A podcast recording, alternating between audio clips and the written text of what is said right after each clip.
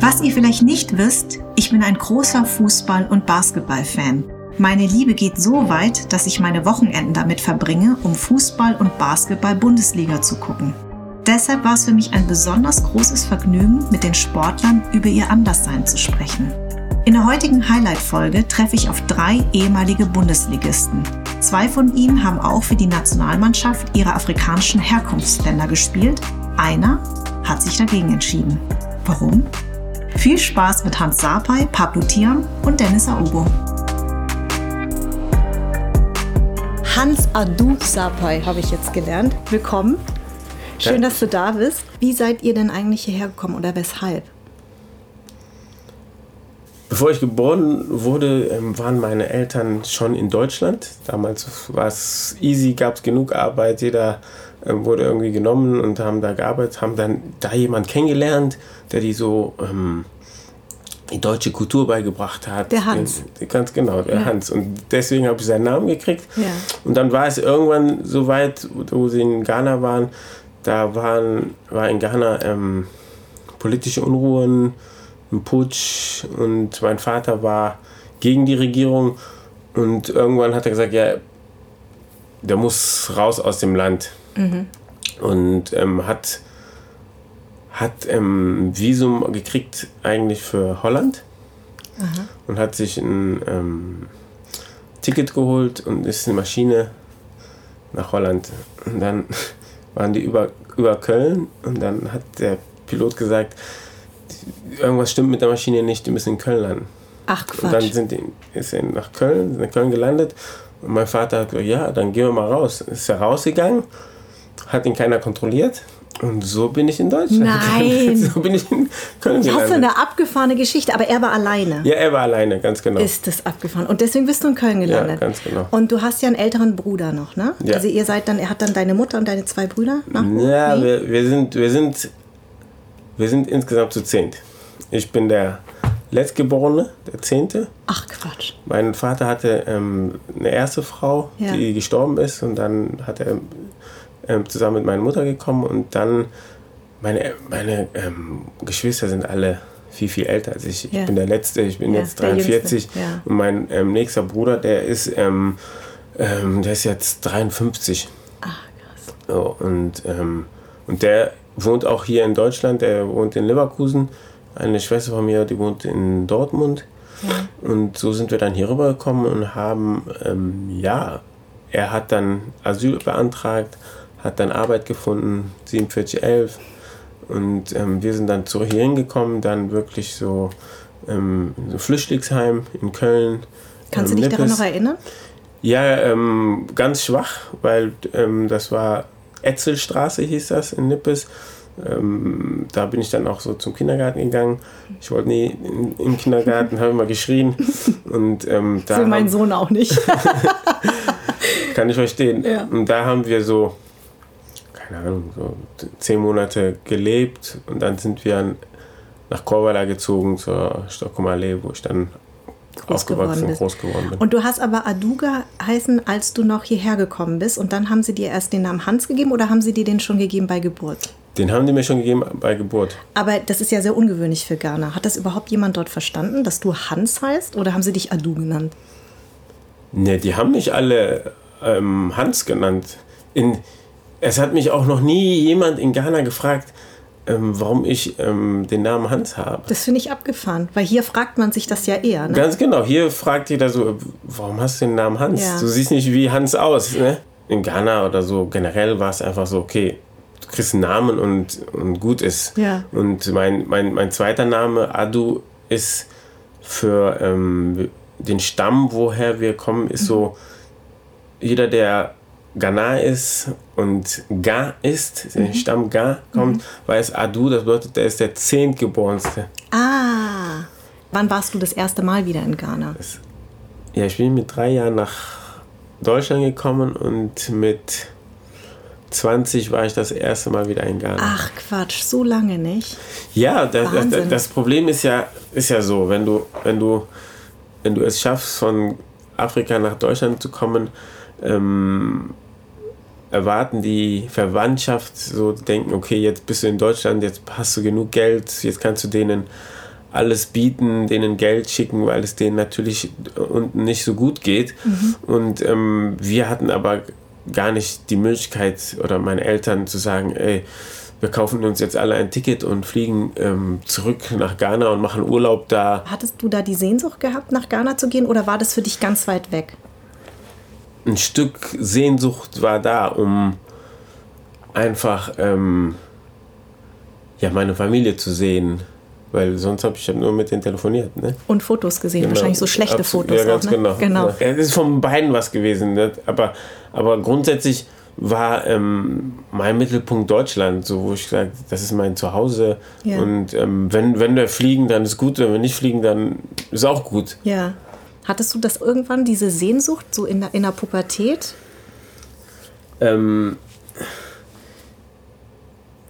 ich, ich, bei, mir, bei mir war es ja so, in der Pubertät ist dieses, ist so aus Amerika mhm. die Musik gekommen, ne? So Rapmusik, Hip-Hop und so und alle, alle fanden es cool, ne? Und dann ja. waren wir schwarz, auf einmal waren wir die cool. coolen und dann warst du, warst du gerade in der Pubertät und bist sehr stolz dann rumgelaufen und hast dann auch gesagt, ja, ja, ganz genau, ich bin auch Am Amerikaner und so. Ich bin auch Amerikaner. so, so und ähm, ähm, die, die, die Sehnsucht, ähm, wirklich zurückzugehen ähm, oder das Land ähm, zu bereisen, kam viel, viel später. Mhm. Erst so kurz bevor ich zum ersten Mal da war, so mit 18, so 18, einfach ähm, zu erfahren, wie, wie das Land ist, woher ich herkomme. Mhm. So, deswegen wirklich diese Pubertät, dass ich glaube, dass, dass dieses, dieses, die Musik hat mich da echt gerettet. Ja. So, da war ein ganz anderes Ansehen ja. bei, bei den Leuten bei, für, für Schwarze. Mhm. Auf der anderen Seite so oh, coole Musik, auf der anderen Seite so, okay, die Schwarze sind Verbrecher. Weil du sagst, so, ähm, als du in der Pubertät war, äh, warst äh, und die schwarze Rapmusik so kam und du so akzeptiert warst, war, wie war die Zeit davor? Also war das anders? Hattest du das Gefühl, nicht akzeptiert zu sein oder hattest du eigentlich damit nie so richtig Probleme? Probleme, Probleme hattest du auf jeden Fall. Ich, ich, ich sag auch mal, jeder Schwarze hat Probleme damit gehabt. Oder jeder Schwarze weiß, dass er anders ist. Es wurde ihm so gezeigt. Ähm, in, der, es, es war natürlich so, wenn du so vor der Pubertät oder in der Pubertät, ähm, wenn was gut war, dann, das ist heute noch so, dann warst du, bist du der Deutsche. Ne? Mhm. Und wenn was nicht so gut war, dann bist du der, der Afrikaner, Ausländer, der ja. Ausländer. Ja wir sind anders und wir müssen, und das, oder das haben auch meine Eltern immer gesagt, du musst, egal was du machst, besser sein. Besser sein. Richtig. Du darfst nicht gleich sein. Du, du musst, musst, besser, besser sein. sein. Genau. Damit du den Job kriegst oder damit die dich akzeptieren.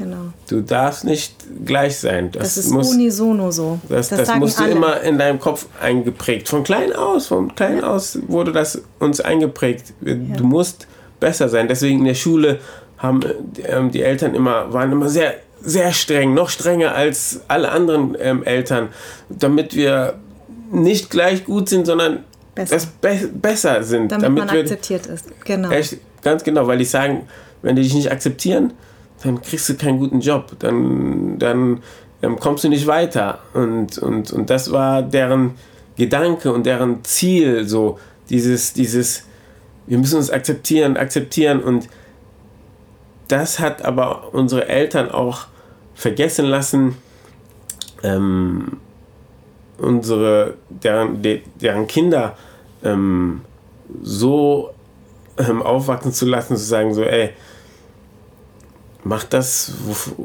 worauf du Spaß hast, worauf mhm. du Bock hast, worauf du, ähm, wo du denkst, da bist du gut. Und, aber wir mussten da, unsere Eltern, das war, war die wollten schon was Gutes, aber die, die haben sich nicht auf uns fokussiert. Wir haben, die haben sich die ganze Zeit auf die anderen fokussiert. Ja. Und das war jetzt im Nachhinein das Schwierige, wo ich darüber nachdenke. Ne? Mhm. Die, die, die wollten, am Ende des Tages waren unsere Eltern hart. Ja, hart ja. zu uns. Die waren sehr, sehr, sehr hart, streng, ganz ja. genau. Ich würde gerne darauf nochmal ein, äh, eingehen, auf dein ähm, zum ersten Mal in Ghana äh, sein. War das, warst du da schon Profi zu dem Zeitpunkt? Ja, ich war Profi zum ersten. Ich bin erst Mal nach Ghana gegangen. Das war für ein Länderspiel. Ach so, also da hast du dich schon für die Nationalmannschaft entschieden. Mhm. Ah, genau. Okay, da muss ich anders fragen. Äh, warum hast du dich für Ghana entschieden und nicht für Deutschland? Obwohl ja Deutschland deine Heimat ist. Ähm, Oder dein Zuhause. Ähm, ich habe mich für ähm, Ghana entschieden, weil ich hatte damals, habe ich zweite Liga gespielt, Fortuna Köln. Und damals gab es ähm, für die deutsche Nationalmannschaft so eine A2-Nationalmannschaft, so Vorbereitung vielleicht für die, A, für die erste mhm. Nationalmannschaft. Und ähm, dann hatte ich die Möglichkeit für Ghana zu spielen, für etwas, wo ich eigentlich in dem Land keine Ahnung, 15 Jahre nicht war. Mhm. Und aber ab dem Zeitpunkt, als ich dieses Angebot hatte, habe ich, ähm, war bei mir innerlich irgendwie sowas, ja, ich gehöre, ich gehöre nach Ghana. Mhm. Ich kann das gar nicht beschreiben. Das mhm. war, ähm, mein Gefühl hat mir gesagt, du musst, solltest für die ghanaische Nationalmannschaft spielen. Und ähm, als es soweit war, dann bin ich nach Ghana geflogen und das Flugzeug geht auf und ich mache die ersten Schritte so nach draußen. Es war, ich merke so, das war riesen, richtig heiß, warm. Und in dem Moment wusste ich, ich habe die richtige Entscheidung getroffen. Krass.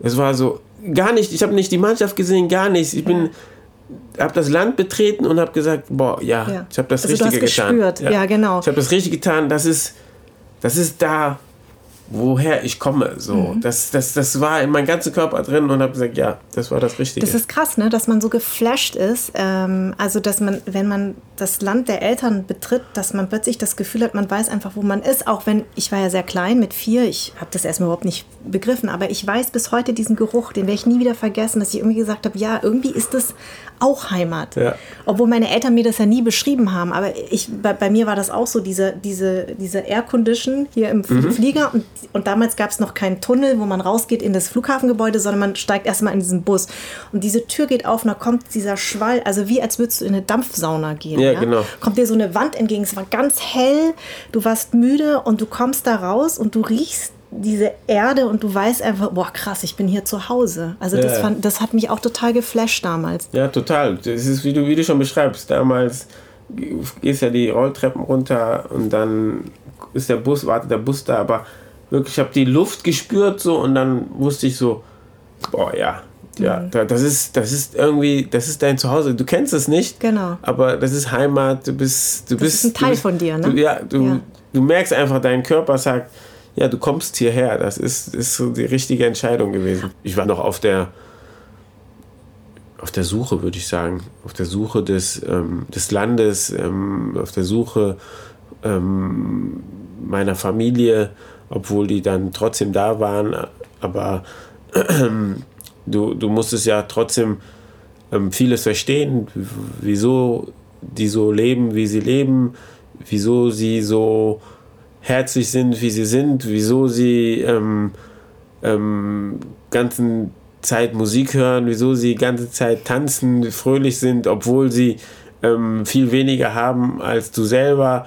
Und aber das hat, ähm, aber das war auch schon der Nationalmannschaft so. Mhm. Da, das hast du in der Nationalmannschaft schon gespürt, gelebt. Und ähm, das war das Schöne. Da habe ich das schon kennengelernt. Dieses immer fröhlich sein, immer locker sein, immer ähm, nicht alles so ernst nehmen und die Musik war immer dabei, immer ein Part.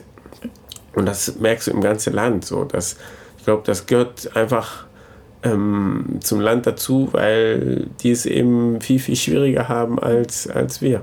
Und würdest du dann sagen, dass du da eigentlich, dass da dein Gefühl entstanden ist, was du mir am Anfang beantwortet hast, dass es irgendwie ein Teil deiner Heimat ist Ghana und ein Teil hier, dass es eigentlich genau dadurch entstanden ist mit 20, weil du so häufig auch da warst?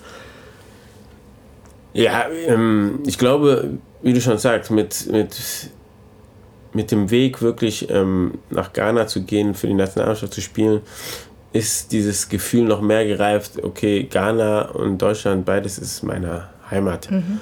Ähm, ich habe es immer irgendwie gespürt in mir, aber damals hätte ich es nicht beschreiben können. Das, ich hätte auch nie sagen können, ja doch, Ghana ist ein Teil von mir. Ich hätte immer gesagt, ja, meine Eltern kommen daher, aber ich bin, bin ja Deutscher. Ich bin doch mit ich bin mein ganzes Leben in Deutschland.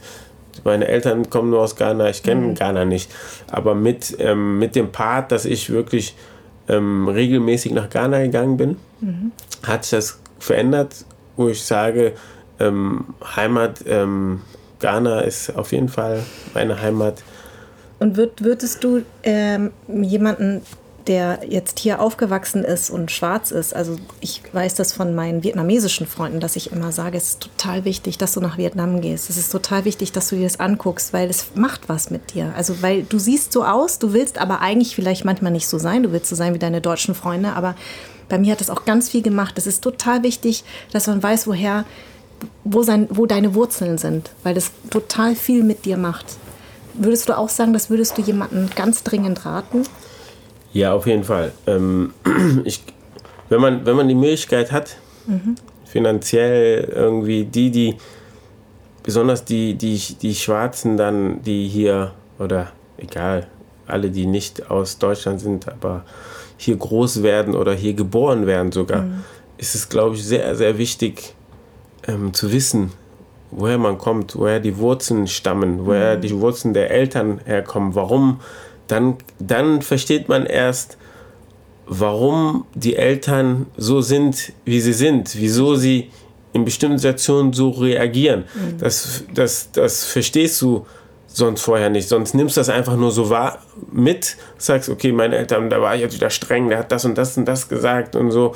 Und wenn du wirklich zurückgehst, dahin gehst, wo deine Wurzeln sind, mhm. dann wirst du verstehen, wirst du dich selber auch verstehen, weil man bekommt dann so viel von sich selber mit. Das kann dir kein anderer wirklich erzählen.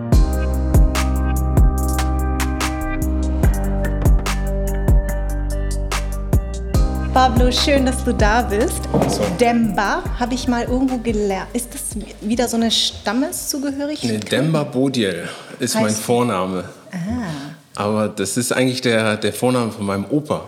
Bei uns ist das oft so, dass man in den Familien versucht, die Namen äh, weiterzugeben. Ja. Und entweder äh, Bruder oder gerade beim Erstgeborenen oft der, der Opa. Ja. Und mein ähm, erstgeborener äh, Sohn, ja. Äh, Justin, der heißt auch Usman. Ah. Usman Tolo, also so wie mein Papa heißt. Also wir versuchen es weiterzugeben. Aber wir machen es auf der deutschen Seite auch. Ne? Ja. Jona, jetzt meine jetzige Frau heißt Jona Gunther. Und das ist der der Vorname vom Opa. Ja. Und Hanna heißt Hanna Ellen und Ellen ist der Vorname der Oma. Also ich versuche überall so die Vornamen so ein bisschen mit reinzunehmen. Okay. Hast du da irgendwelche ähm, Diskriminierung erfahren oder war das damals noch nicht so stark, wie es dann später vielleicht wurde?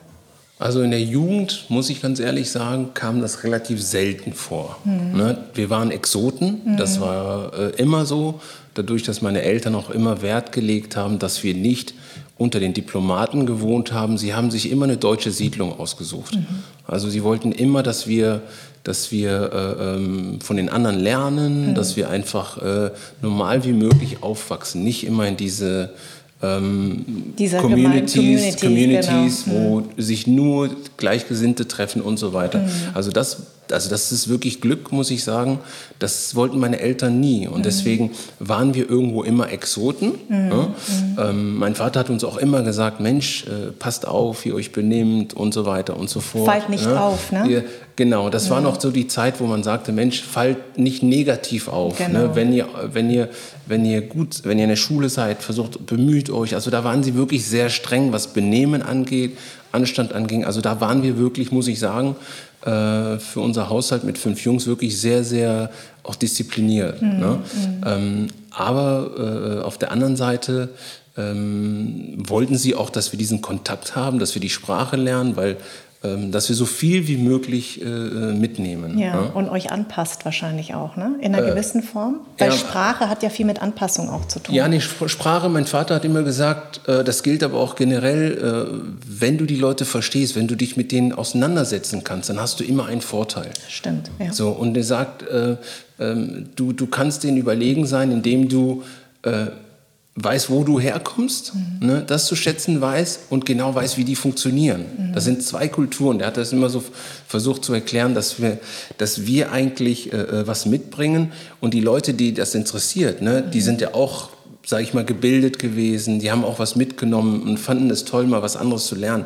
Die, die das nicht wollten, waren im Prinzip immer im Nachteil, weil sie ähm, engstirnig waren, so, mhm. so hat er es gesagt. Aber das Thema äh, benimmt euch gut, ihr müsst besser sein, ihr müsst äh, äh, euch anstrengen, ihr müsst versuchen, positiv aufzufallen.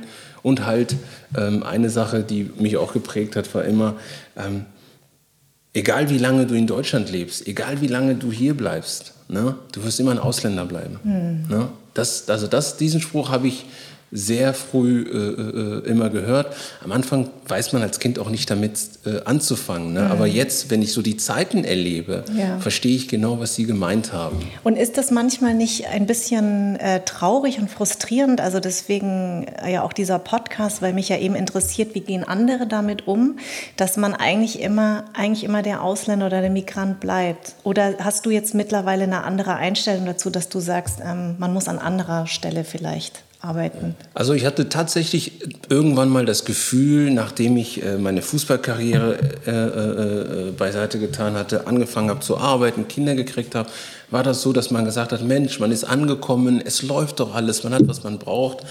Und spätestens nach dieser Flüchtlingskrise mhm. hat man gemerkt, dass es doch nicht ganz so aufgeklärt ist, wie man, wie man gehofft hat. Nee, ne? eher, dass es Rückschritte dass gibt, es, ne? seit 2015. Dass es Rückschritte mhm. gegeben hat plötzlich, ja. ne? in der Art und Weise, wie die Leute einen ansehen, mhm. ähm, wie die Leute einen auch begegnen. Ja.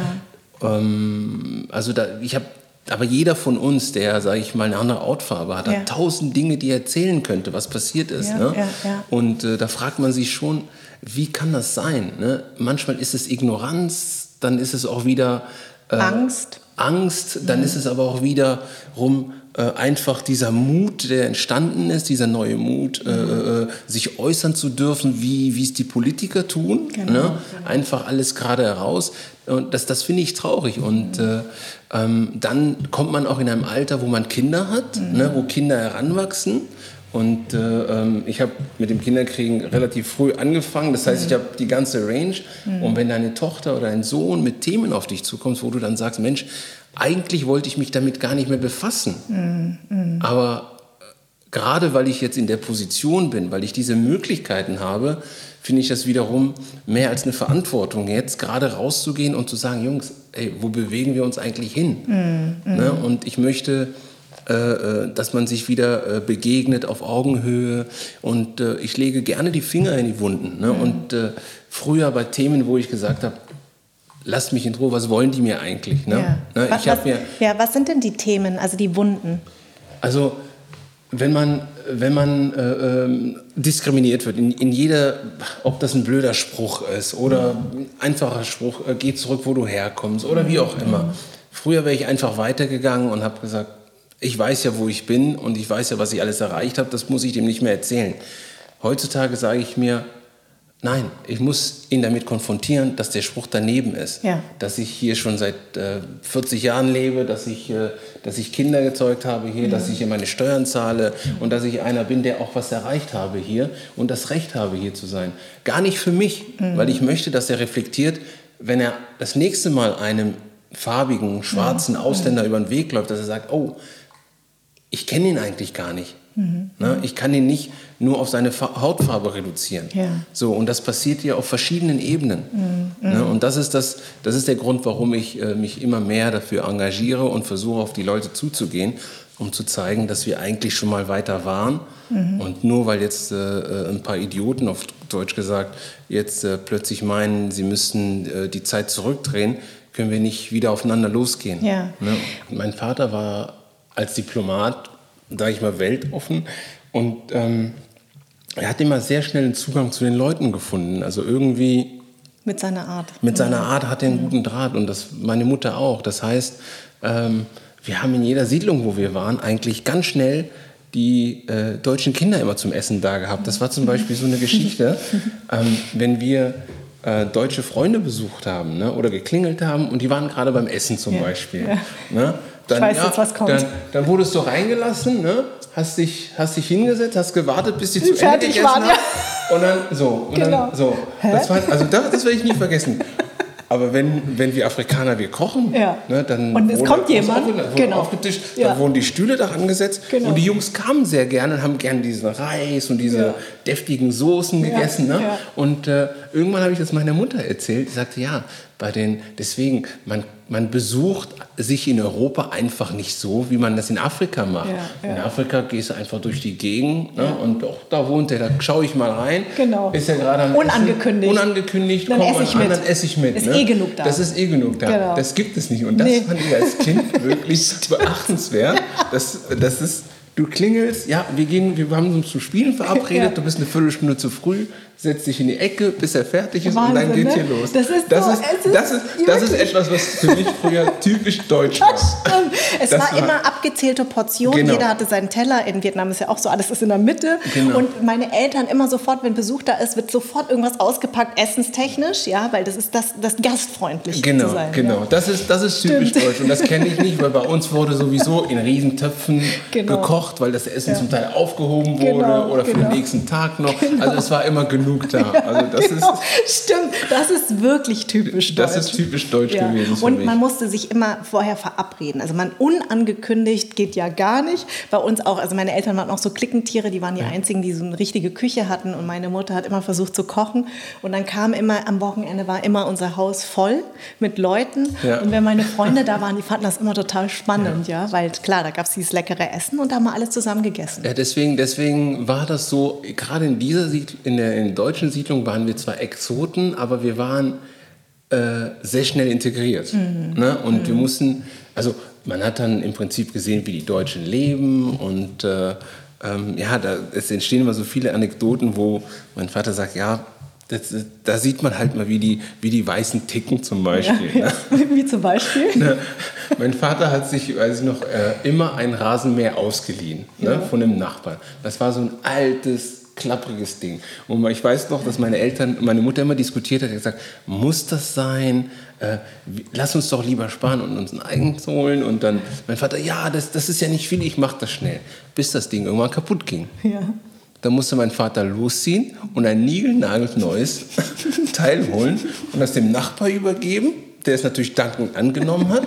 Und dann hat er bei der Gelegenheit hat er sich auch für sich dann eins geholt. Und dann sagt meine Mutter, also ich hätte für dieses klapprige Ding nie Nee. was genommen. Ich hätte gesagt, wisst ihr was, es Ja. war alt, ne? Genau. Passiert mal. Ja. So, und das sind so Kleinigkeiten, Ja. die ich erlebt habe. Und deswegen habe ich auch als Kind dann und auch später als Jugendlicher gesagt, nee, ich werde mir nie was ausleihen. Was auch sehr deutsch ist, ich meine, ich muss über meinen Papa immer lachen, aber der hat ganz ähm, ordentliche Ordner. Also alles abgeheftet, seine ganzen Papiere, also alles, äh, also sein, sein Arbeitszimmer sehr deutsch. Also ha- hat das dein Papa auch so ein bisschen oder deine Mama, dass du sagst, das ist sehr, sehr deutsch? Nein, aber ich. Ja gut, ich habe auch einiges. So also ja ich muss, ja gut, ich muss dazu sagen, dass ich äh, sehr ordentlich bin, Mhm. äh, auch was äh, ein Tick äh, sagt meine Frau immer, das also ein Spleen. Ja. Ähm, das, das bessert sich mit den, äh, mit den Kindern und so, aber ich bin wirklich da sehr strukturiert und sehr ordentlich. Ja.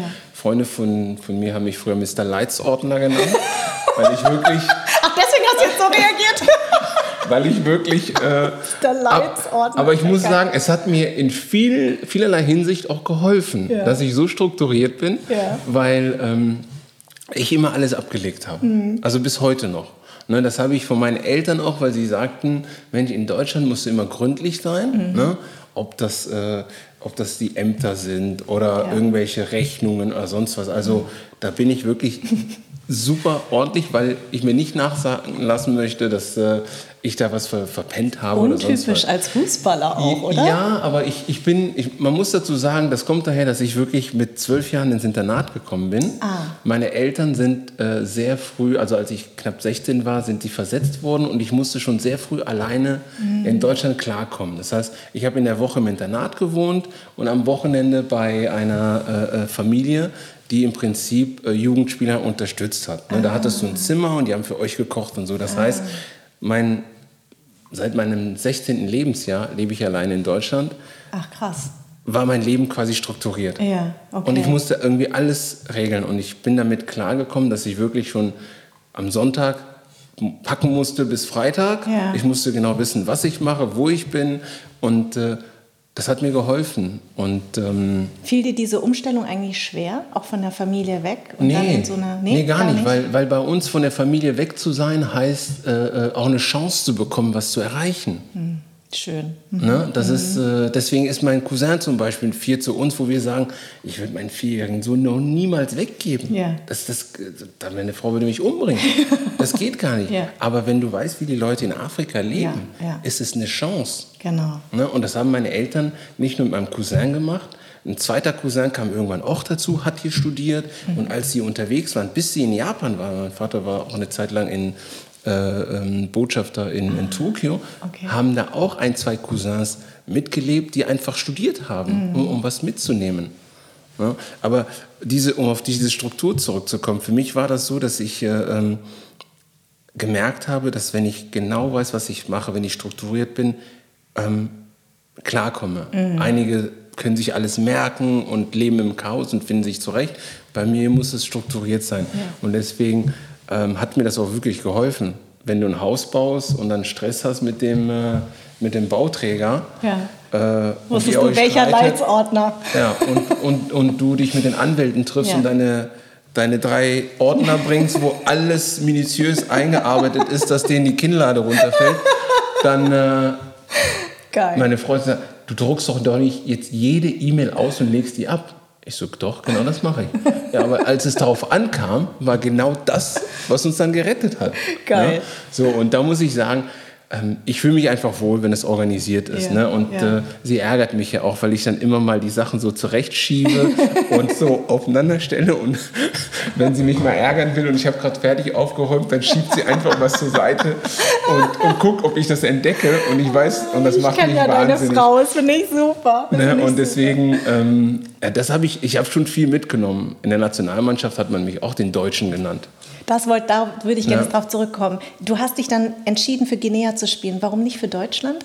Ähm, also damals hatte ich noch nicht den Pass und mein Vater war ja selber äh, äh, Fußballspieler in Guinea. Und äh, als ich mit vier kam, hatten wir nie die Gelegenheit irgendwie zu reisen. Das heißt, das erste Mal, als ich in Guinea war, war dann auch, äh, erst da war ich 17, meine ich. Ja, und äh, das hat dann schon irgendwie Eindruck gemacht, wenn du siehst, wie bekannt dein Vater in dem Land ist. Und ähm, irgendwie haben das alle erwartet, glaube ich auch, ne? ähm, dass ich dann für Guinea spiele. Ähm, das war dann irgendwie so wie, wie vorgegeben. Ich habe dann auch gesehen, wie stolz es auch mein Vater gemacht hat letztendlich, ne? ähm, das zu machen. Deswegen kam gar nichts anderes in Frage. Wenn ich mich jetzt äh, ähm, entscheiden würde, bin ich nicht sicher, ob ich für Guinea gespielt hätte. Warum? Ne? Ja, weil einfach die Strukturen ähm, ganz anders waren. Also da kommt dieser kleine, strukturierte, äh, äh, deutsch geprägte äh, Junge Ja. äh, in einer Struktur, die äh, ganz anders ist. Ne? Aber es war, auf der einen Seite war es einfach schön zu sehen, wie äh, die Jungs dort Fußball sehen. Ne? Spaß, Zusammenkommen, zum Spiel singen, ne? immer laut. Auf der anderen Seite hat mich das verrückt gemacht, wenn der Trainer gesagt hat, um 4 Uhr ist Abfahrt, 5 vor 4 sitzt der Tiam schon wieder im Bus. Ja, und um 10 nach 4 kommen die Jungs aus der Stadt mit Einkaufstüten. Und wenn ich den Trainer, und wenn ich den Trainer gesagt habe, Trainer, was ist das? Da sagt er, ja, wir sind in Afrika, das ist halt so hier.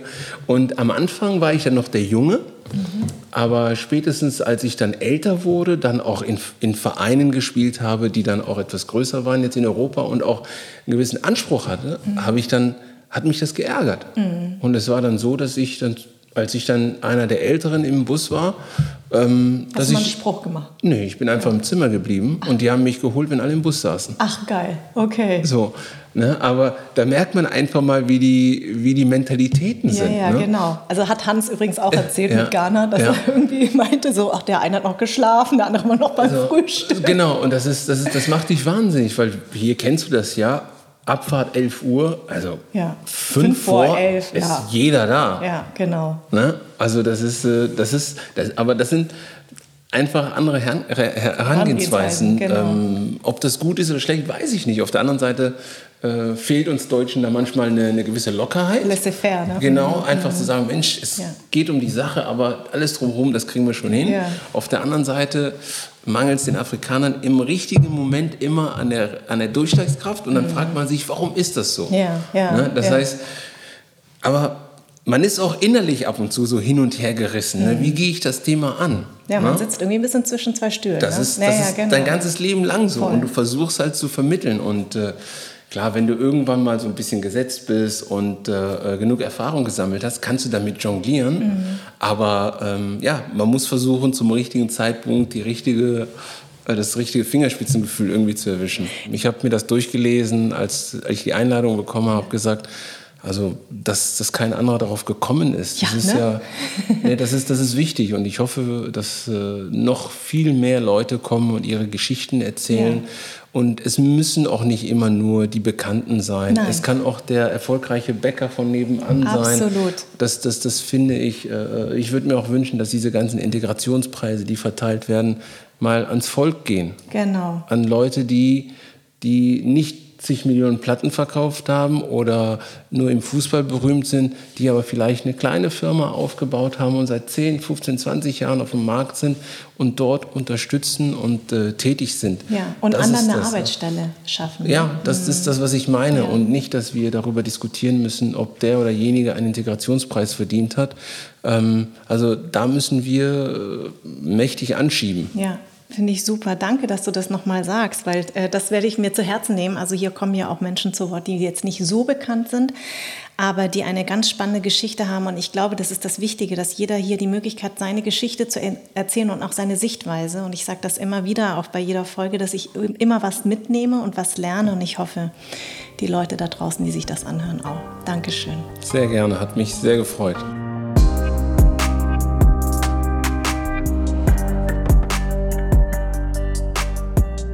Dennis, schön, dass du da bist. Ähm, ich stelle dir ganz am Anfang drei Fragen und würde gern, dass du mir sie beantwortest.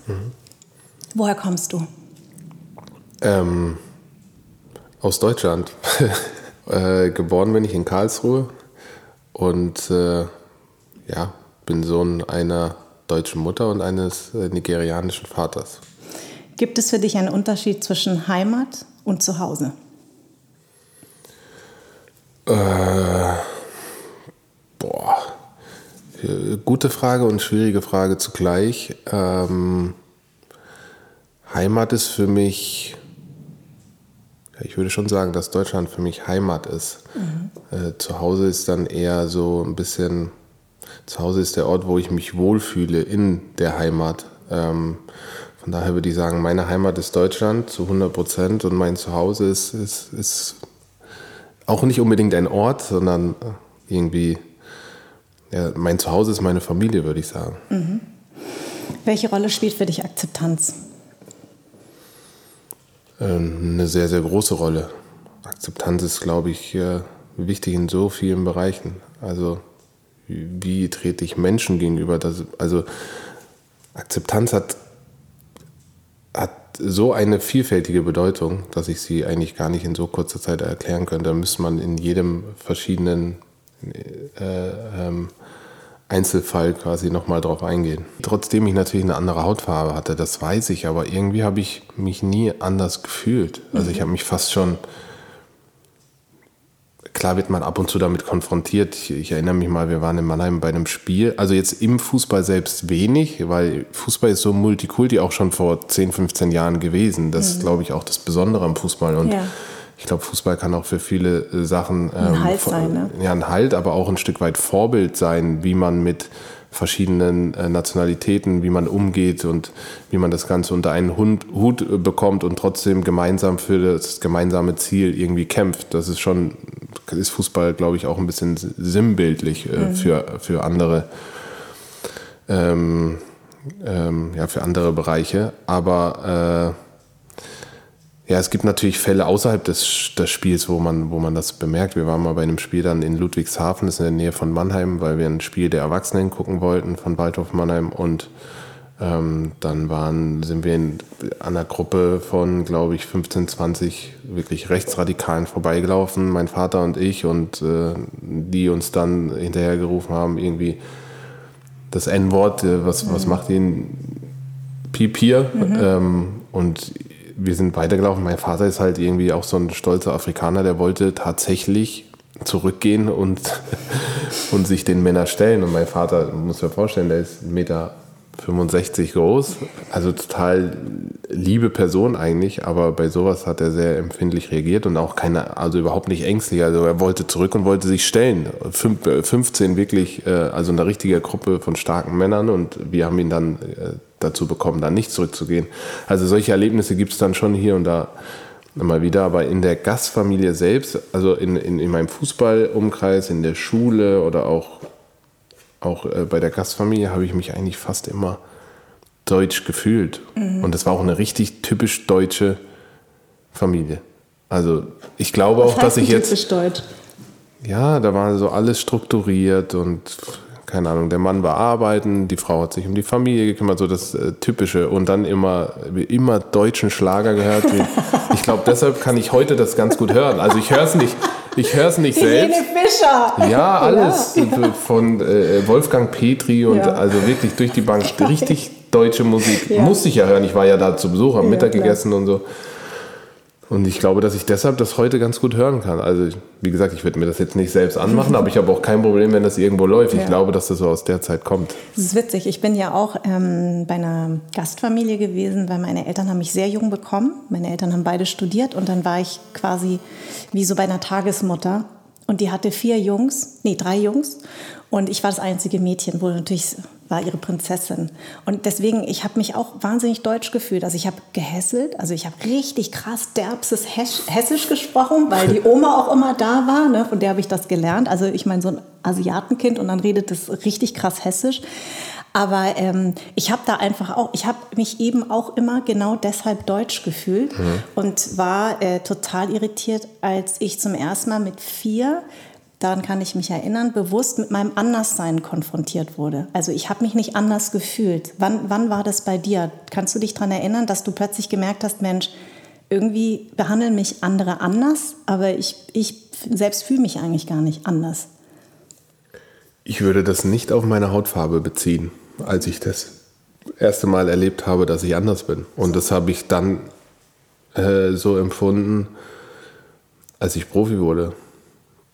Da hatte ich das Gefühl, okay, die Leute behandeln mich anders. Aber warum? Also, das war auch immer schon so bei mir, gerade als ich dann erfolgreicher wurde, habe ich das Gefühl gehabt, die Leute behandeln mich, als ob ich ein Superstar bin. Ich bin aber gar keiner. Ich bin eigentlich doch ein Mensch genauso wie du und ich. Deshalb habe haben, äh, habe ich auch bis heute eigentlich, wenn mich auf der Straße, und das, ich meine, ich bin 15 Jahre jetzt oder 16 Jahre irgendwie ein Stück weit in der Öffentlichkeit gewesen, habe ich, fühle ich mich immer noch komisch, wenn mich jemand um ein Foto fragt auf der Straße. Weil ich denke, hey, ich bin doch eigentlich nicht anders. Also ich würde das nicht unbedingt auf meine Hautfarbe beziehen, weil, oder vielleicht kann man es anders sagen. Da habe ich es bewusster erlebt. Als Kind habe ich es vielleicht gar nicht so bewusst wahrgenommen, dass ich, wenn ich, wenn ich äh, jetzt beleidigt wurde oder so, da kann ich mich vielleicht gar nicht so bewusst dran erinnern. Also, weil du das mit deinem Papa erzählt hast, ich habe natürlich solche, ich bin, wir sind mit zehn Jahren, als ich zehn war, nach München gezogen. Da war in Hörschen gleich ein ganz anderer Ton als ähm, in Darmstadt. Darmstadt war damals rot-grün, sehr liberal. Und ich hatte einen vietnamesischen Pass und ich bin dann nach äh, München gezogen dann Ausländerbehörde und so. Das war echt hart mit so einem bayerischen Beamten. Ähm, das, war, das war für mich ein totales Schockerlebnis. Das war so kurz vor meiner Pubertät. Und dann habe ich so Sachen erlebt mit meinen Eltern. Meine Eltern typisch vietnamesisch immer sehr zurückhaltend und höflich. Aber ich hab, wollte meine Eltern verteidigen. Also hattest du bei dem, bei dem Erlebnis, was du uns vorher erzählt hast, wolltest du deinen Vater nicht verteidigen? Also er wollte sich selbst verteidigen, du hast ihn eher weggezogen. Bei mir war es eher so, dass ich dann in die Konfrontation gegangen bin, weil es um meine Eltern ging. Hattest du nicht dieses... Oder kannst du dich da nicht mehr dran erinnern? Nee, im Gegenteil, ich wollte meinen Vater nicht äh, verteidigen, ich wollte ihn schützen. Weil du wusstest, der hat keine Chance. Ja. ja. Ja, es war eher so ein Schutzding. Ja. Klar, wenn das vielleicht eine andere Situation gewesen wäre, wäre ich auch eher in die in Angriff gegangen, aber die besondere Situation war einfach so, dass es keinen Sinn gemacht hat. Mhm. Und man, man, hat so offensichtlich gesehen, welche, welcher Gruppierung sie angehören, dass es für uns keinen Sinn gemacht hätte, da auf Konfrontation zu gehen. Im Gegenteil. Hm. Und du bist ja dann ähm, in ein Internat gekommen, in ein Fußballinternat, äh, weil, weil da war, lag ja, also man hat dann gesehen, dass du sehr viel Talent hast. Du warst dann in Freiburg, mhm. Internat unter Streich. Das ist ein ganz besonderer Trainer, ja. äh, der dich auch sehr gefördert hat. Und ähm, ich habe gelesen, dass du auch viel Scheiße gebaut hast ja. im Internat. Lag das daran, weil du ähm, weil du dich schon immer alleine durchschlagen musstest und keine sozusagen keine Autoritätsperson in deinem Leben hattest, so richtig, also so eine Bezugsperson oder woran lag dein, äh, woran lag es, dass du so wahnsinnig rebelliert hast zu dem Zeitpunkt? Ich glaube schon, dass es mit der Vergangenheit zu tun hatte, genauso wie du das sagst. Also ich hatte halt nicht, ich hatte kein, kein Umfeld, wo, wo mir irgendwie die Grenzen richtig gezeigt hat oder wo mir vorgelebt hat, wie, äh, wie man sich zu entwickeln hat. Ich, ich musste, wie gesagt, äh, mit 13 schon früh irgendwie meinen eigenen Weg gehen oder zumindest äh, so, wie ich dachte, wie er richtig ist und keiner hat mir irgendwie da Hilfestellungen geben können. Mhm. Weil äh, eben keiner da war. Also meine Familie war ja dann in Karlsruhe, ich war ja dann schon in Bruchsal und dann später ja in Freiburg, also immer weg schon von, von meinen älteren Geschwistern auch, von meinem Freundeskreis, der ja dann auch über die Jahre abbricht, in den meisten Fällen. Ja. Äh, mein Vater, der viel gearbeitet hat und da blieb nicht mehr viel übrig und ich glaube schon, dass man in so gerade in so einem Pubertätsalter so ein bisschen auch äh, seine Grenzen austechnet, äh, austestet. austestet. Mhm und nach Halt sucht. Mhm. Ich glaube, das war auch so ein bisschen eine Suche von mir nach, nach, nach einem Umfeld, was, Umfeld, was mir äh, Halt geben kann. Und das habe ich da zum Glück dann gefunden in Form von äh, Christian Streich, du hast ihn gerade schon erwähnt, der ja damals noch nicht Cheftrainer ähm, von der Bundesligamannschaft war, sondern äh, Internatsleiter. Mhm. Ähm, plus noch ein, zwei äh, äh, Personen, die da in der Pädagogik gearbeitet haben, die wirklich hartnäckig an mir festgehalten haben. Und da habe ich halt das erste Mal das Gefühl gehabt, okay, ich, äh, ich kann mich hier auch irgendwie mal fallen lassen und äh, auch loslassen, weil sonst war ich immer gezwungen, ähm, mich selbst irgendwo durchzukämpfen. Und da habe ich wirklich das erfahren, dass jemand an, an, an mich geglaubt hat auch, mhm. mhm. irgendwas in mir gesehen hat. Äh, und das hat mir in dem Moment gut getan. Also Halt hat dir eigentlich der Sport gegeben, ja. der Fußball. Ja. Warst du eigentlich jemals in Nigeria? Das, ja, ja, einmal. Wie alt warst du da? Weißt du das noch? Wie alt war ich da? Das war, glaube ich, da müsste ich so 20 gewesen sein, würde ich jetzt ah, schätzen. Okay, und wie war das? Das war krass. Also ähm, vorher war es einfach auch finanziell nicht möglich, muss man auch sagen. Mhm. Ähm, ich wurde dann aber Profi und wollte unbedingt natürlich meine, meine Herkunft auch sehen und die Familie meines Vaters kennenlernen. Und das war krass. Also, weil auf der einen Seite fühlt man sich ja hier auch ein bisschen, also ich habe vorhin gesagt, ich, ich habe mich immer deutsch gefühlt. Aber man merkt trotzdem, dass man ein Stück weit anders ist. Ne? Also wenn man nicht dumm ist, sieht man ja, man ist irgendwie ein bisschen anders. Und dann bin ich da hingegangen und da war ich auch anders. Ne? Mhm. Also mhm. jeder hat sofort gesehen, dass ich auch nicht daher komme. Und es war für mich als selber dunkelhäutige Person so ungewohnt, als ich da gelandet bin und ich steige aus und dann sind auf einmal alle Menschen so dunkelhäutig. Das war ganz, ganz komische Situation, weil ich sie einfach nicht gewohnt war. Und es war so überfüllt von Menschen. Also Nigeria ist ein sehr überbevölkertes Land oder sehr hochbevölkertes Land. Das war echt, das ist eine andere Welt, muss man ehrlich sagen. Was wünschst du dir denn, was man dich nicht mehr fragt? Welche Frage dir man, sollte man dir nicht mehr stellen? Ähm, naja, dieses Woher kommst du ist schon nervig. Weil ich auch nie weiß, wie ich sie beantworten soll. Ja. Woher kommst du, dann denke ich immer, ja, was meinst du denn jetzt? Ja. Aus welcher Stadt oder aus welchem Land oder was? Also wenn du fragst, dann frag bitte spezifisch. Richtig. Und nicht einfach, woher kommst du? Und ist es nicht auch abgefahren, dass man immer gefragt wird, wenn wir beide hier sitzen und noch mit zwei Weißen, Deutschen, dann werden wir beide gefragt. Also es ist ja okay, wenn alle gefragt werden, aber mhm. eigentlich werden ja nur wir beide gefragt. Und wenn du sagst aus Karlsruhe und ich sage aus Darmstadt, dann kommt immer so ein Lachen. Ja, und dann stimmt. wird ja immer gefragt, äh, das meine ich nicht. Dann sage ja. ich mir, dann frag doch halt mal richtig. Ja. ja? Aber umgekehrt gibt es auch. Dann sage ich, ja, mein Vater kommt aus Nigeria. Nein, das meine ich nicht. Das gibt es auch, den Fall. das also, stimmt. Also die Frage ist einfach, wenn dann genauer fragen, so dieses, äh, woher kommst du? Oder gar nicht mehr fragen. Ja. Also das wünsche ich mir. Ja, aber manchmal gibt es vielleicht ja den Fall wirklich, dass jemand aus der Nähe kommt und hat mal irgendwas, also den Fall gibt es ja auch. Ja, aber dann eben, genau wie du sagst, spezifisch ja. zu fragen. Ja. ja. Also Dennis, ich fand es toll. Vielen, vielen Dank, dass du da warst. Ähm, Gerne. Und uns einen kleinen Einblick gegeben hast. Also ich bin mit ganz vielen Sachen, ähm, fühle ich sehr mit und finde deine Einstellung super. Dankeschön. Anderssein ist eine Produktion in Zusammenarbeit von Farn und Pracht Company. Idee und Konzept kommt von mir. Redaktion Anja Prinz und ich. On-Air Design Tro. Die Musik kommt von Perry von den Beethovens. Ton und Schnitt Philipp Zimmermann und Anja Prinz. Und mein Dank geht an Seat und an alle, die diesen Podcast unterstützen.